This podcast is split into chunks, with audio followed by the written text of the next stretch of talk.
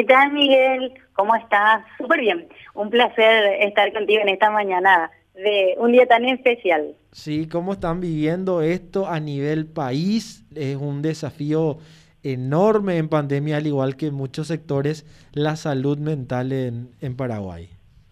Así mismo es. Eh, siempre va a ser, es y comenzó siendo un desafío de hecho, el Día del Psicólogo se formó nada más y nada menos que porque un grupo de alumnos fue realmente quien impulsó el día, porque el 21 es el Día Internacional y para Paraguay el 22 con la formación de la Sociedad Paraguaya de Psicología, que hasta hoy día sigue vigente y siguen peleando por, por varios derechos, ¿verdad? Que como profesionales tendríamos que ganar.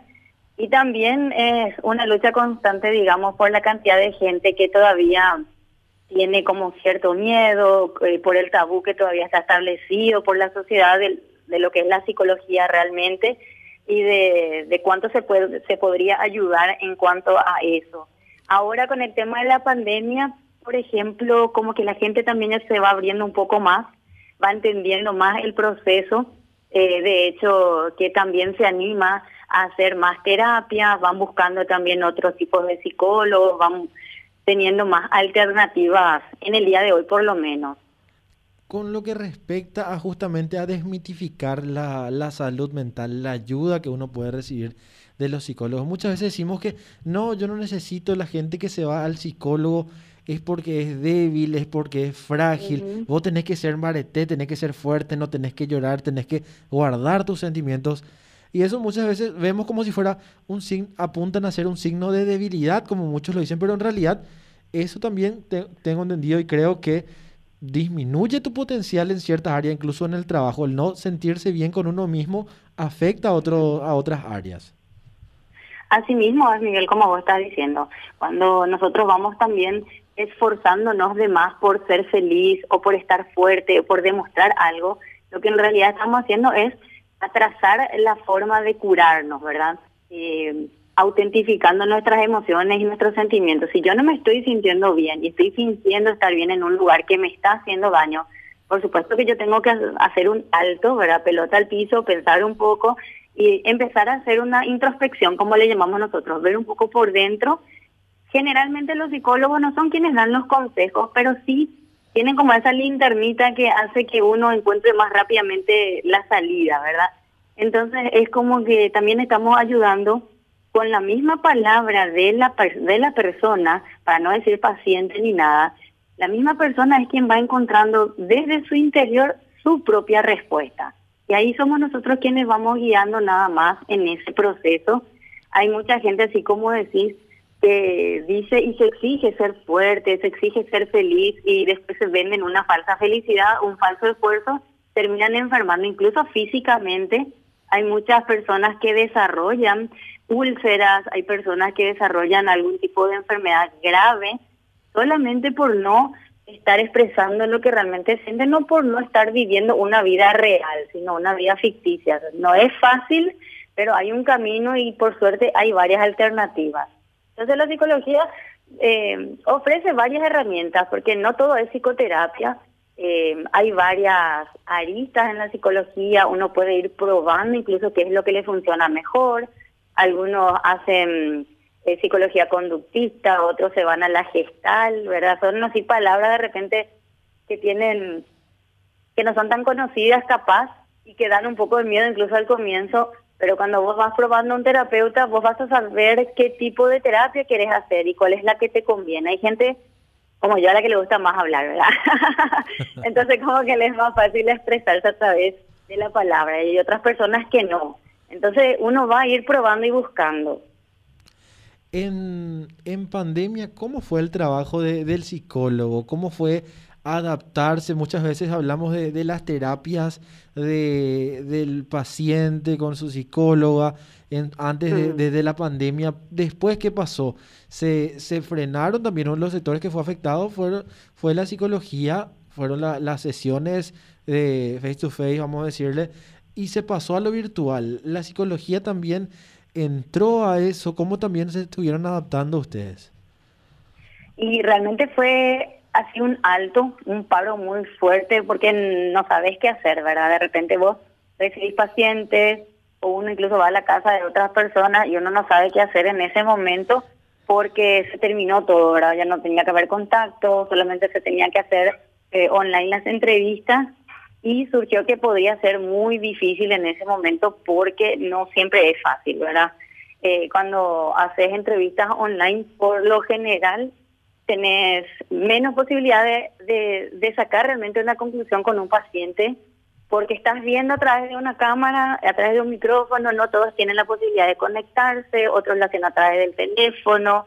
Muchas sesiones se cortaron en ese momento y por suerte no no hay un contacto físico siempre con el paciente, de hecho, pero es es el poder escuchar o el sentirse más cómodo o tener un tiempo ilimitado, eh, cosa que tampoco se podía, o incluso en algunos casos te cuento que se daba el doble, cuando de repente se tenía que terminar una sesión, continuaba, continuaba, y ya no, ya no, no, tiene el mismo efecto porque una sesión te dura 45 minutos a 60 minutos.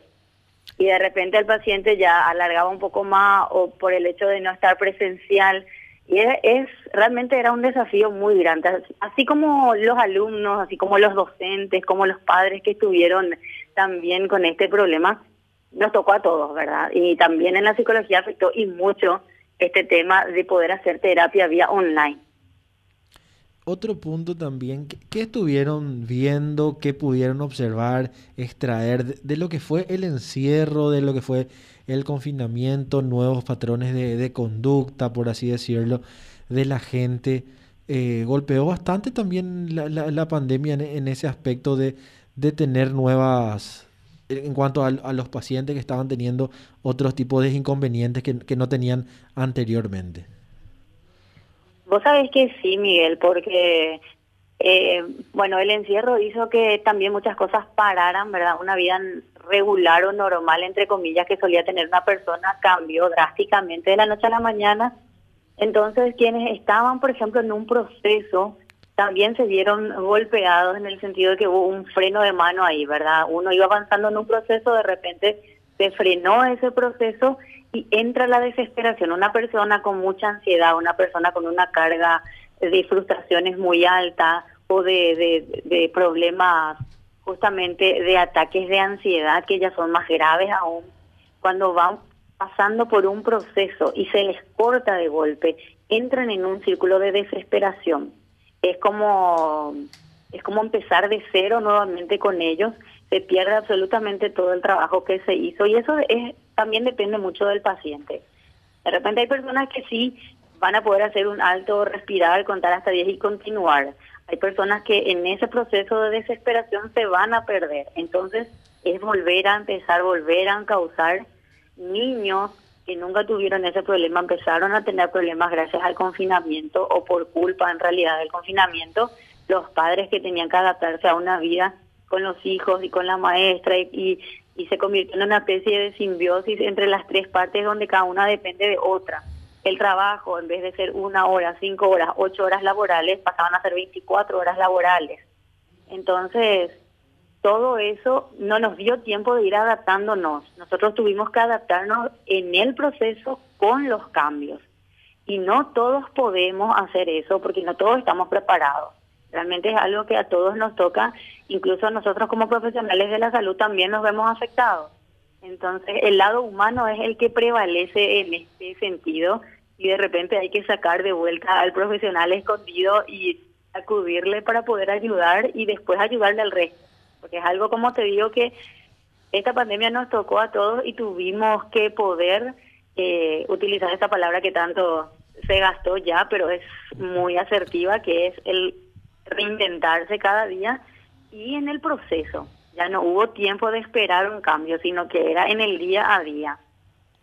¿Cuáles serían, para ir cerrando ya Ali también, cuáles serían los desafíos con los que se encuentra la psicología hoy a nivel país? Son muchos. Primero, desde el lado del profesional psicólogo que tiene que tener también varias leyes dentro de la Constitución Nacional que avalen su profesión desde la salud, ¿verdad? Desde el Ministerio de Salud también, eh, contar con, con esas normas y leyes claras para el psicólogo para poder seguir ejerciendo su profesión de manera eh, digamos, lo más profesional posible. Hay personas que son psicólogos que ni siquiera tienen registro profesional, hay personas que no se recibieron aún y que de repente atienden pacientes, eh, hay personas que necesitan un proceso terapéutico, pero aún así atienden pacientes. Cosas muy difíciles que dentro de todo sería también una de las aristas.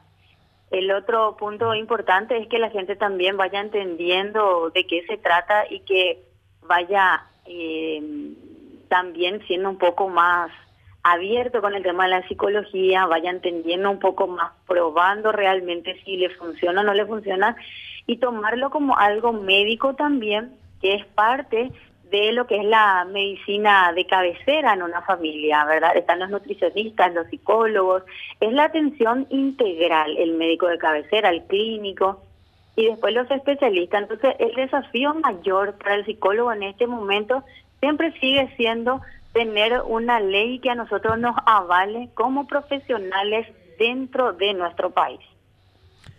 Muchísimas gracias, Magali, por compartir con nosotros. Que tengas una linda jornada y un fin de semana. Muchísimas gracias a ustedes, gracias Miguel por este espacio y que tengan un excelente fin de semana también.